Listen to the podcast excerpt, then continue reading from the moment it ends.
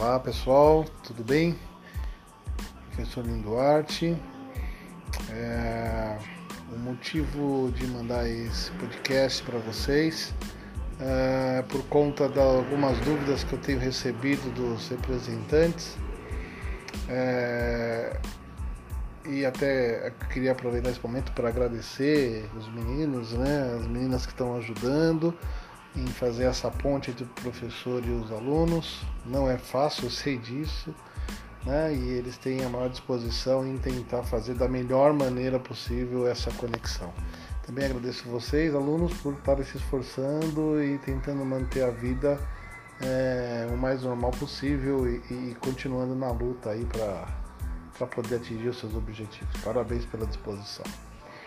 Bom, eu queria falar com vocês um pouco sobre a APS, uh, ah, por conta de algumas dúvidas e, e, e, alguns pontos aí que eu acho que vale a pena dividirmos para poder ajudá-los aí nas, no andamento da atividade, tá? Então, a primeira, primeiro ponto aí que teve dúvida na semana eu procurei responder foi a questão de como é que estrutura o jogo, né? Como é que se faz para poder começar a rodar a, a, o simulador.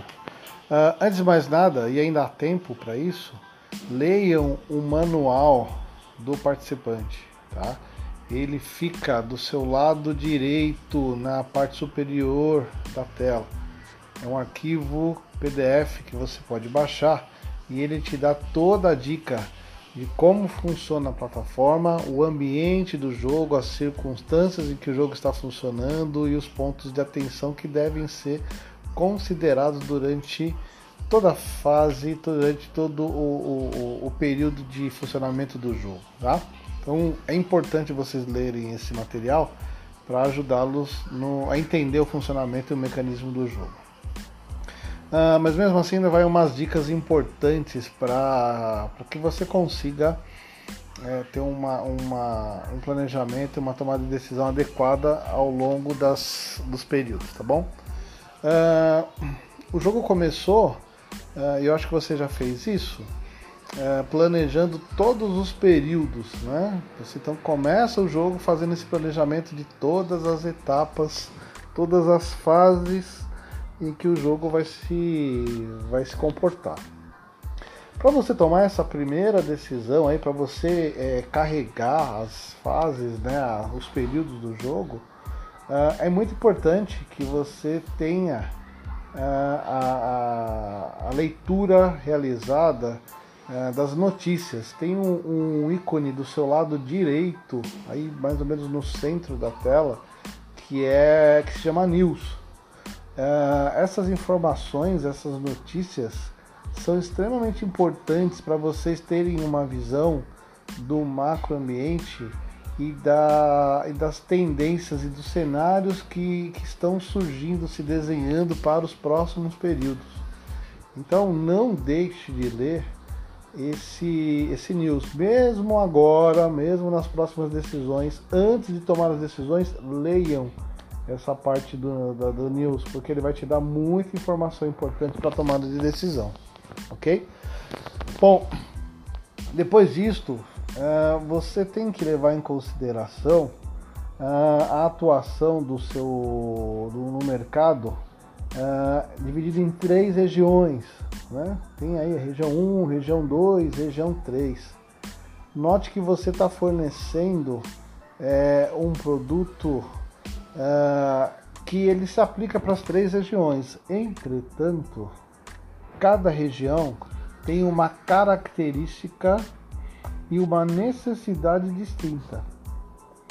Ou seja, se você adotar uma estratégia uh, igual para as três regiões, é muito provável que o seu, o seu desempenho não seja tão bom como se poderia. Então não tenta fazer algo genérico, porque isso pode te dar um valor mediano e muitas vezes um valor até abaixo do que você espera em relação a retorno, a resultado. Leve em consideração a característica de cada região. Exemplo, uh, vai haver uma região onde a preocupação em relação à tecnologia, em relação a consumir novidades é muito latente. Ou seja, nesta região, as pessoas sabem que o lançamento de um produto, um produto novo, inovador, ele tende a ser mais caro. Eles admitem esta, esta circunstância. E a maior preocupação deles é em relação à inovação, à novidade. Isso quer dizer que nessa região é, você pode até trabalhar um preço um pouco acima é, das outras regiões, porque as pessoas estão propícias a pagar um pouco mais caro. Desde que você justifique esse preço com tecnologia, com inovação, com novidade. Pode ter outra região que o foco principal da tomada de decisão de consumo é preço. E aí vocês precisam levar em consideração aspectos relacionados a custo, né, aspectos relacionados a, a, a, a ter um produto que contribua para que o preço dele seja baixo no mercado. Então, esses, esses aspectos você vai, vai decidir com base no perfil de cada região. Você deve ter lido aí, na hora da preparação do, do, do seu jogo, que você não obrigatoriamente tem que atuar em um mercado. Né? Você pode atuar nos três mercados ao mesmo tempo. Entretanto, tenha atenção com a estratégia, como eu acabei de dizer.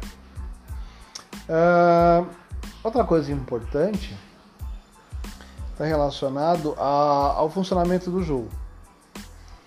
É, as decisões que você toma hoje, elas é, serão implementadas no próximo período. Então, muito cuidado com o planejamento de recursos, com a contratação de pessoas, com compra de matéria-prima, com aumento de capacidade, né? porque estas uh, esse investimento que você vai aplicar agora, ele só vai estar disponível, ele só vai se refletir no próximo período. Isto é, você está fazendo um investimento agora, por exemplo, decidindo aumentar a sua capacidade, mas se você não tiver feito uma análise, de novo, no News, avaliando as expectativas e as tendências do próximo período, pode ser que você faça um investimento de aumento de capacidade e que lá no período próximo você não vai ter o retorno que se espera. Ou o contrário, né?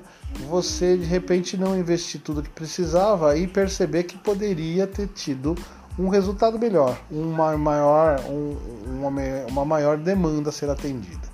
Então, cuidado. As suas decisões de uhum. hoje irão se refletir no período seguinte. Ah, não esqueça da importância de investimento em P&D e principalmente não esqueça de atentar-se para as condições e as regras que podem mudar. Exemplo, em determinado momento o jogo vai te dizer o seguinte: se você é, ficar com excesso de sobra de matéria-prima no estoque, você será multado. Então avalie qual que é o impacto disso. Será que vale a pena você ser multado? É, será que no próximo período, mesmo ter essa multa, você vai se destacar dos seus concorrentes porque você vai ter sobra de material?